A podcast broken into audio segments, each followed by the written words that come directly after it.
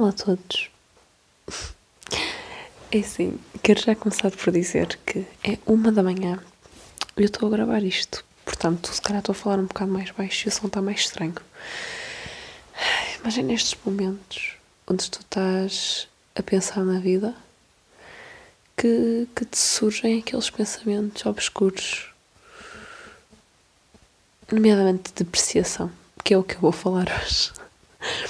Só queria aqui dizer que finalmente meti o podcast no Spotify. Yeah. E eu fico muito surpreendida. Eu sei que isto pode parecer super pouco, e, e é, no geral.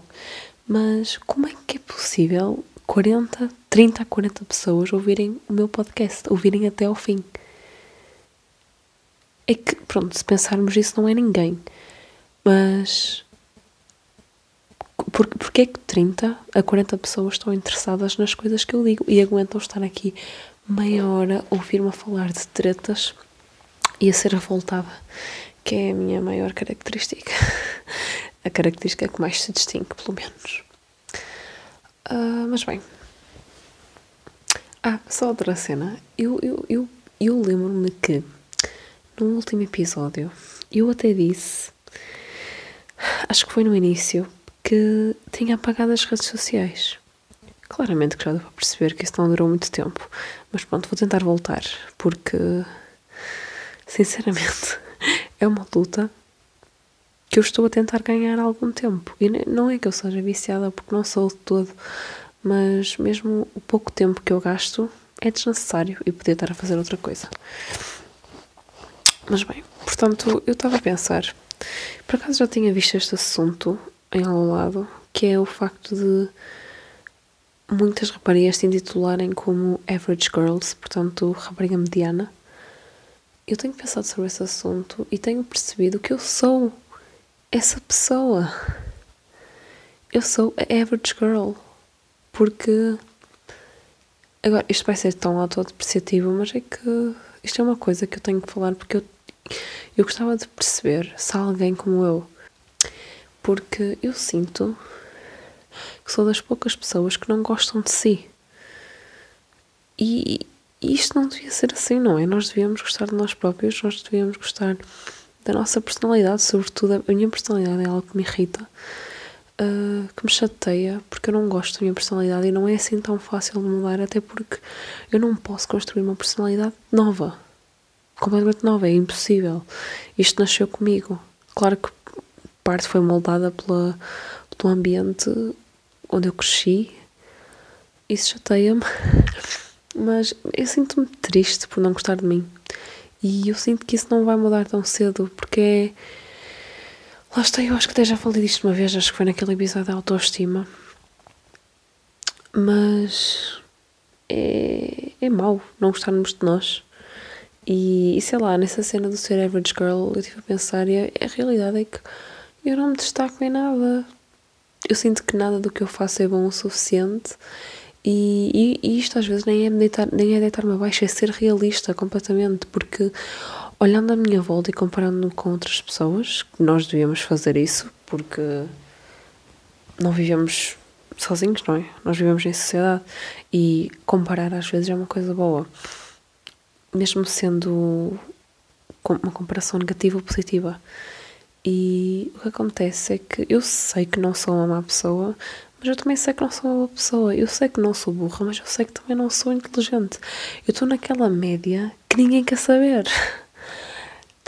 E isto chateia-me. Parece que, que nada do que eu faço se distingue, até porque é verdade.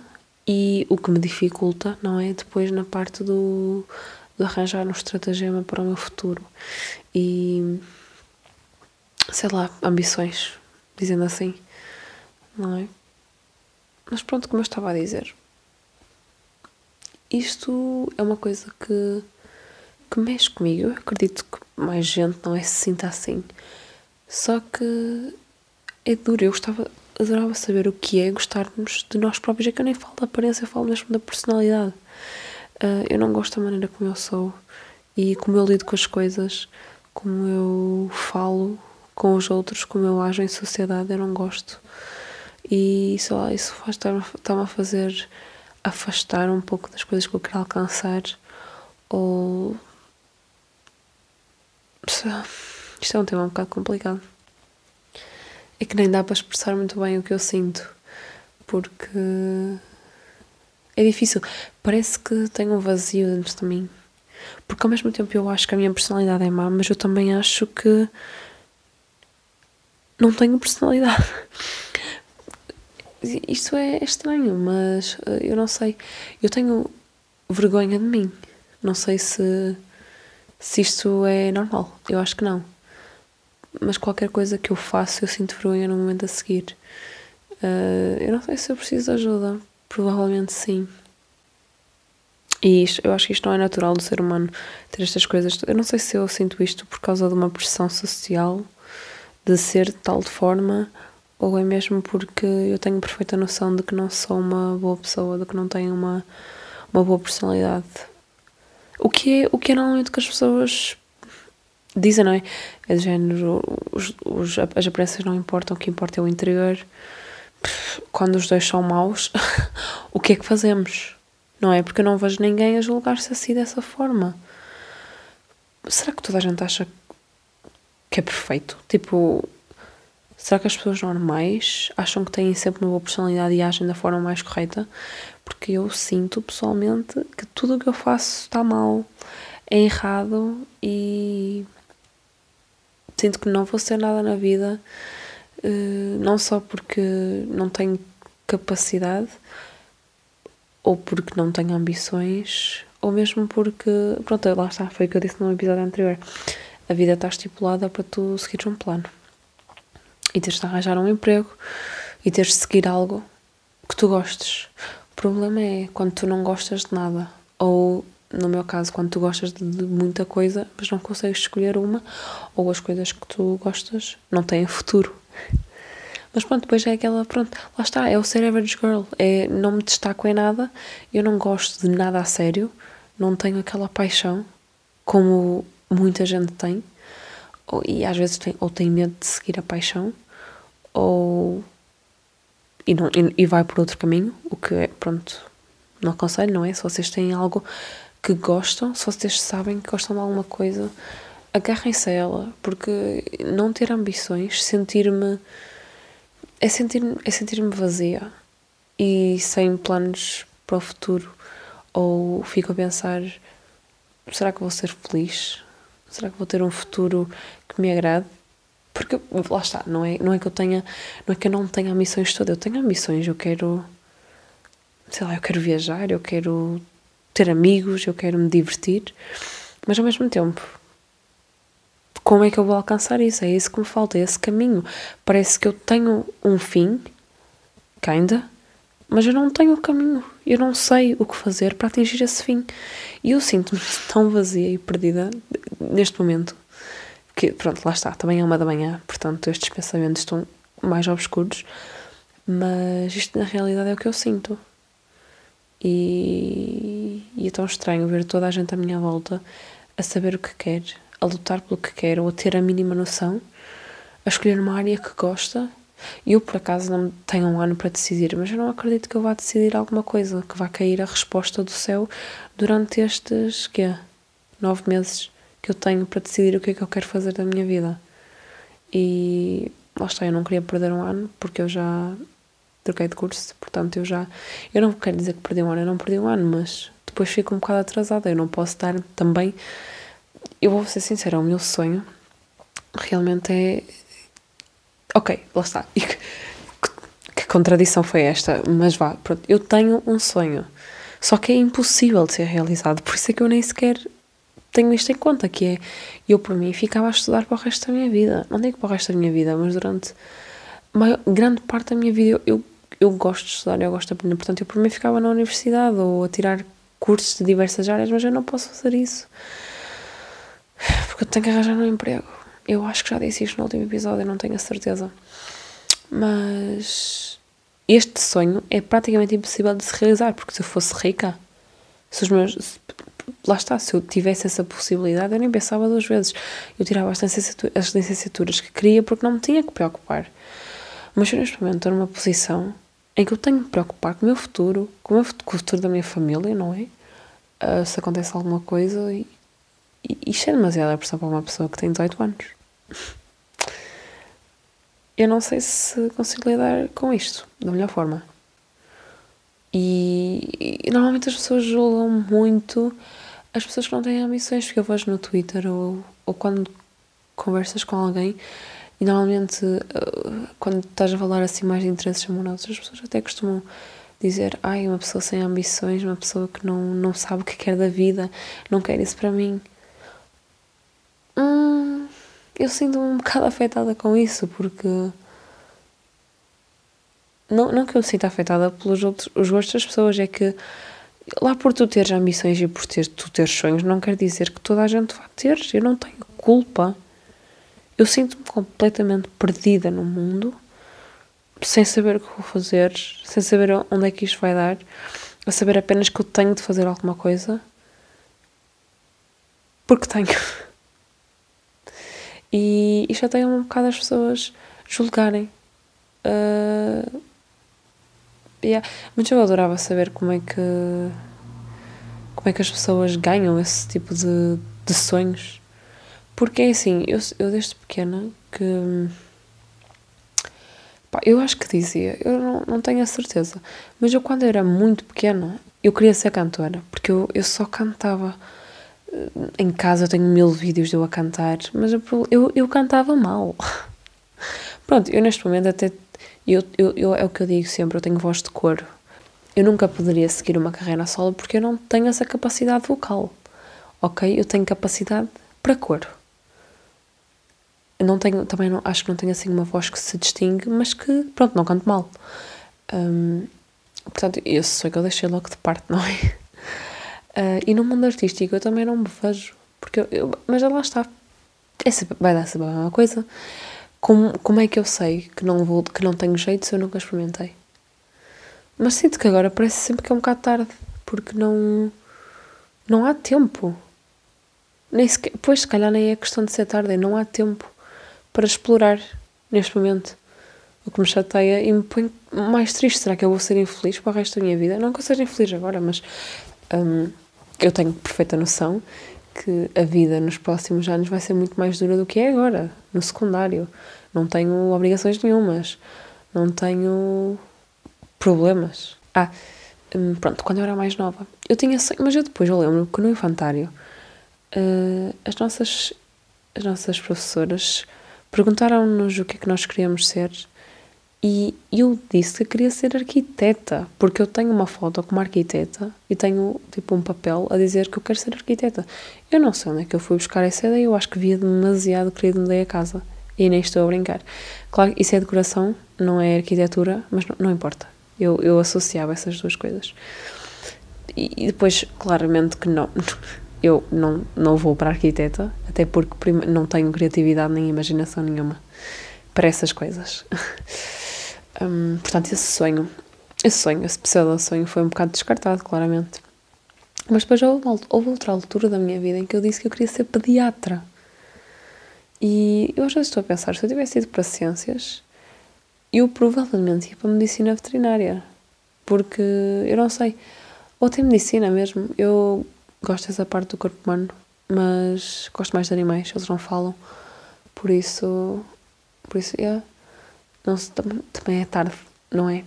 Quer dizer, não é tarde, mas não, não sei se é aquilo que eu quero fazer. Acho que não. Acho que não. Soraya, tu não sabes nada, portanto não sei o que é que estás para aqui a dizer. E depois, eu acho que foram mesmo só essas as profissões que eu pensei ter. Como vocês podem observar, está tudo muito limitado aqui. eu estou com vontade de chorar, para ser honesta, porque estas, estas crises existenciais são, são horríveis e cada vez têm vindo a ser mais intensas porque lá está, cada vez estou a pensar mais na vida em sociedade, nesta merda, termos sequer um caminho. Ainda por cima, comecei a ler um livro que se chama Sapiens, acho que é Uma Breve História da Humanidade. Uh, não tenho certeza, é uma coisa parecida. Também não sei dizer o nome do autor porque eu acho que ele é indiano, mas também não tenho a certeza. que me está a pôr cada vez pior.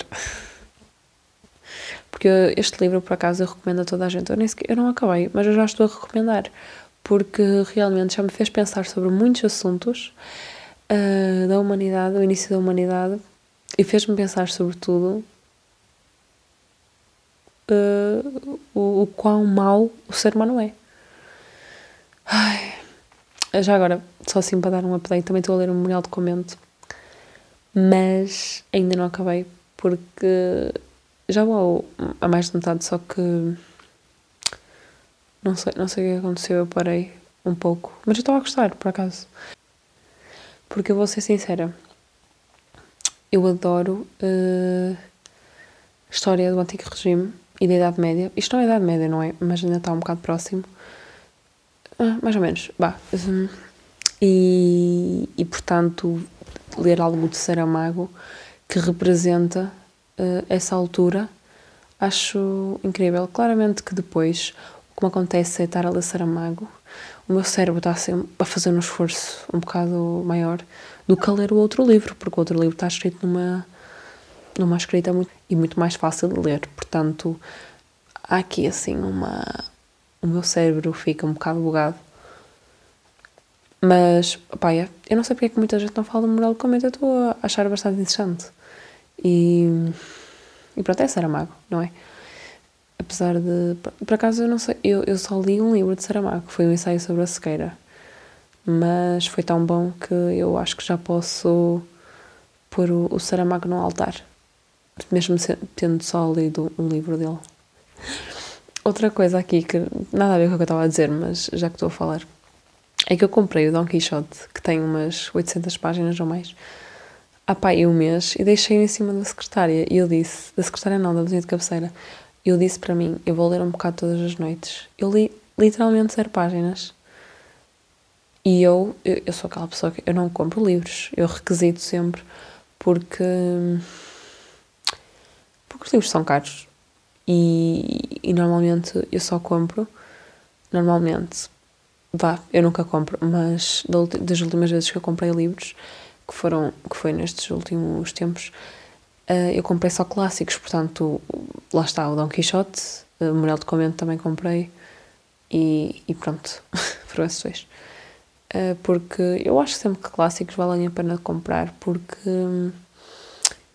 são um tesourinho e vocês podem ir sempre ver anotações que fizeram ou coisas que passagens que acharam interessantes, pronto, lá está, ou retirarem citações que são giras e filosóficas, portanto, mas depois é sempre, acontece sempre aquela coisa, eu requisito um livro e eu começo a ler e depois fico, eu devia ter comprado.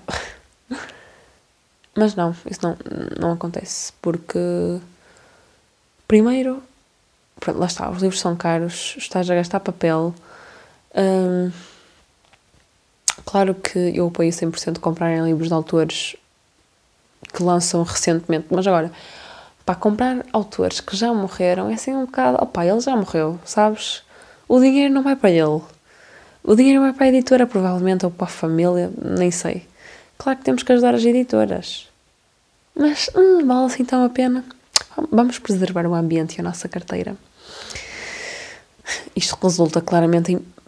Já recebi uh, dezenas de multas da biblioteca, da biblioteca porque eu nunca.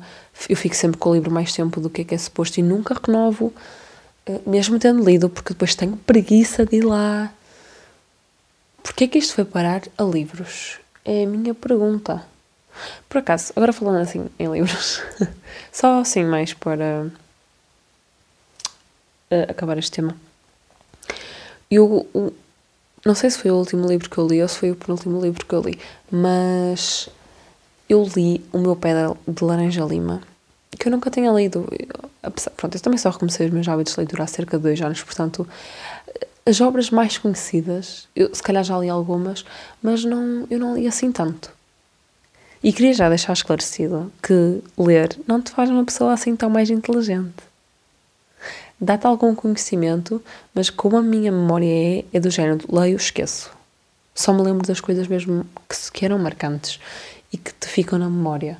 Mas isso também acontece de certa forma com filmes, portanto, tenho a dizer que ler não. Hum, Eu acho, se calhar se eu for comparar com composições ou textos que eu escrevi antes de ter começado a ter hábitos de leitura, eu vejo que há uh, uma melhoria. Mas eu, eu não sinto muito, muito isso. Se calhar houve, mas foi porque, lá está, eu estava, estou dentro nas aulas de português e, e esforço-me mais, ou tento buscar mais informação. Mas em, mesmo em termos de vocabulário, eu também acho que não mudou grande coisa.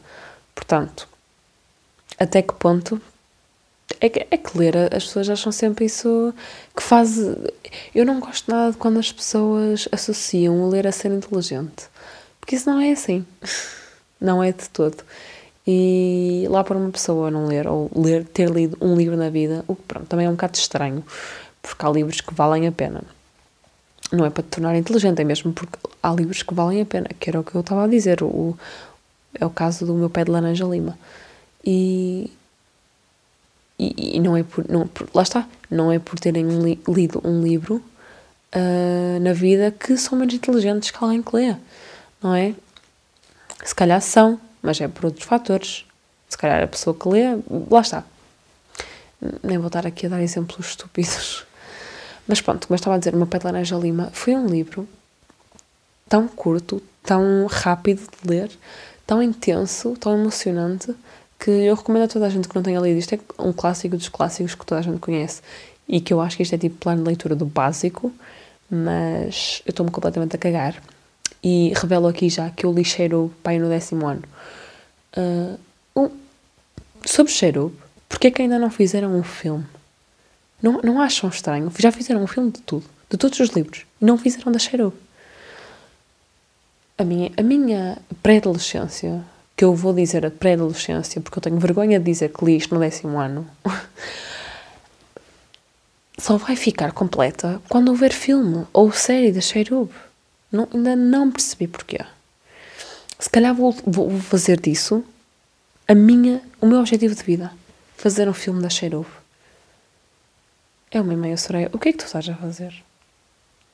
São estes pensamentos que me levam a, a, a a pensar no quão estúpido eu sou. Lá está, voltamos à conversa do início. Eu tenho vergonha. Eu, sinceramente, eu nem sei para que é que eu, eu faço um podcast, mas isto é assim, eu ouço, porque eu corto as partes uh, onde há silêncio, que faço, ou barulhos, uh, eu ouço, posto, nunca mais toco naquilo. Porque, e eu nunca mais vou ouvir isto, porque eu, eu, eu sei que vou sentir vergonha. Eu sei que vou sentir vergonha se for ouvir 10 minutos depois de ter publicado. E isso acontece com tudo. E provavelmente muita gente já reparou. Mas é que. Eu nem, pá, eu nem tenho vergonha de admitir isto, mas eu, eu ponho tweets e elimino literalmente 10 segundos depois. Não sei aquilo literalmente muito bem, mas pá, cerca de 10 minutos depois, porque, 10 segundos depois, porque eu fico. Porquê, porquê que eu meti isto? E parece que as redes sociais me fazem gostar menos de mim. Eu não gosto da minha pessoa nas redes sociais. Eu não gosto da minha pessoa em lado nenhum. Mas nas redes sociais. Sou, eu sou pior. E lá está. É por isso que eu não, não gosto de ter. E é por isso que eu quero apagar. Ai, a vida adolescente é mesmo complicada, não é? Este cérebro funciona mal. Pronto. Eu, eu, eu ia falar de body shaming e se calhar até posso falar aqui um bocado, porque era um tema que alguém tinha sugerido e eu não fiz porque. porque é, é uma simples razão. A minha opinião está bastante formada e é bastante simples, é mesmo só. É estúpido, não percebo porque é que as pessoas o fazem, não sei o que é que elas ganham com isso, as pessoas que fazem body shaming Uh, ou nem precisa ser body shaming do género de falar, dizer comentários, mas mesmo olhares. Eu não percebo a maldade que está nas pessoas de insultar o corpo dos outros. Eu não consigo entender. Eu não consigo entender, quer dizer, eu isto consigo entender uh, o porquê de nós todos olharmos para os, para os corpos de forma diferente e, e, de forma estereotipada, não é? Lá está, por causa dos estereotipos da sociedade e da, deste rótulo de beleza que se foi criando. Mas é que, é que eu não consigo perceber bem o porquê das pessoas continuarem a fazer isso.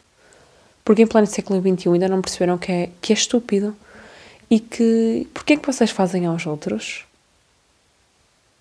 Vocês, vocês gostavam que, fizessem, que, que vos fizessem isso? Um simples comentário pode magoar tanto.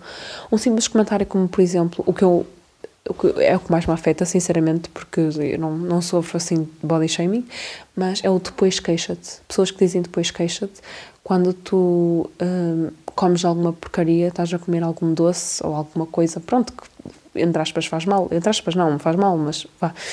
Hum, porque tu disseste algum tempo antes, ai estou gorda, ou assim. Se tu dizes isso, tenho de informar que és uma péssima pessoa. Porque isso não se diz. E nada a ver com body shaming sequer se diz. É estúpido. Eu não. As pessoas ficam felizes, aumentam-vos o ego. É, é que eu gostava mesmo de saber. E por isso é que eu nem falo muito deste assunto, porque nem dá para perceber, eu não consigo perceber porquê. Continuo a fazer isso em pleno século XXI, com mentalidades cada vez mais avançadas, e, e lá está, eu acho que se nós víssemos todos o, o corpo das pessoas como uma mera coisa carnal, uh, sem ligar, sem estereótipos nenhums, como um corpo. Lá está. Um corpo, uma cena material, sem olhar para ela de forma fútil. Se calhar isto aqui é um bocado contraditório, mas eu acho que me estou a fazer entender não éramos todos mais felizes se todos víssemos os corpos como uma mera cena, uma mera carne, um mero pedaço de carne, ok? Sem ligar a mais mamas, mais rabo, menos rabo, uh, mais gordura, menos gordura. Porquê? Porquê é que nós temos que encarar esse, o corpo e mesmo a cara, não é? Uh, com tantas merdas. e por acaso, agora que eu estava a falar desta cena, eu, eu lembrei-me, percebi, nem é lembrei-me, é percebi que apesar da minha autodepreciação toda, pelo menos eu tenho uma coisa que eu acho que é realmente boa, que eu não faço isso. Eu não julgo o corpo dos outros. Um, e é a única olha, digo já que é a única característica em mim que me faz feliz. Porque pelo menos tenho a consciência tranquila nesse assunto e, e sei perfeitamente que. Pronto, lá está. É, e eu acho que este, este esta expressão que as pessoas dizem, não é? Não faças aos outros aquilo que não, te, não queres que te façam a ti. É tão batida, mas é que isto serve para tudo. Para tudo. E as pessoas deviam aplicá-la. Sinceramente, é a expressão que eu mais gosto e que devia ser mais aplicada. E pronto, agora, já, agora nesta cena do body shaming também podia entrar aqui nas coisas dos rótulos e, e também da subjetividade, não é? Porque a beleza é uma coisa subjetiva, uh, muitas vezes, mas eu não vou entrar por aí porque já, está, já estamos em meia hora.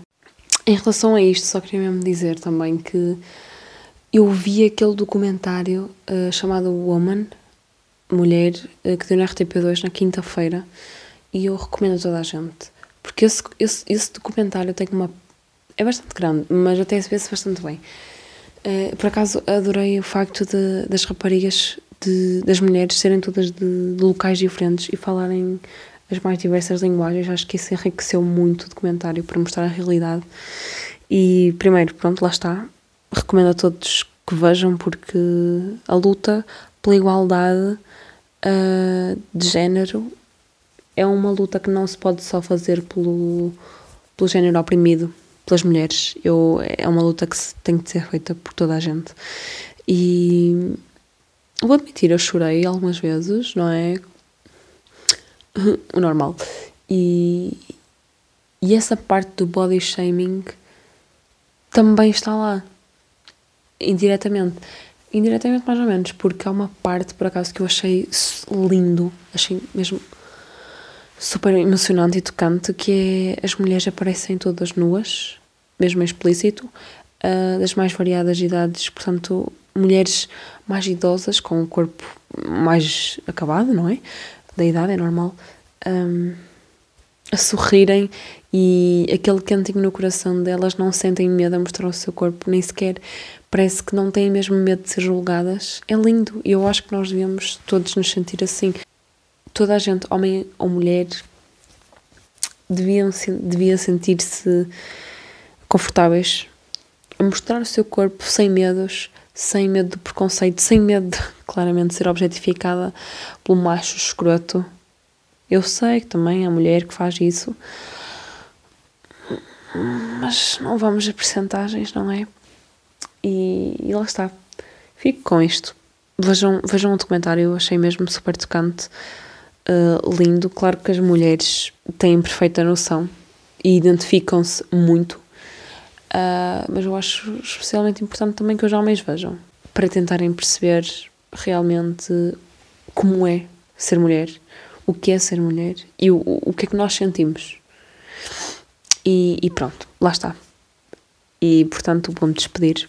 Espero que tenham gostado e até uma próxima.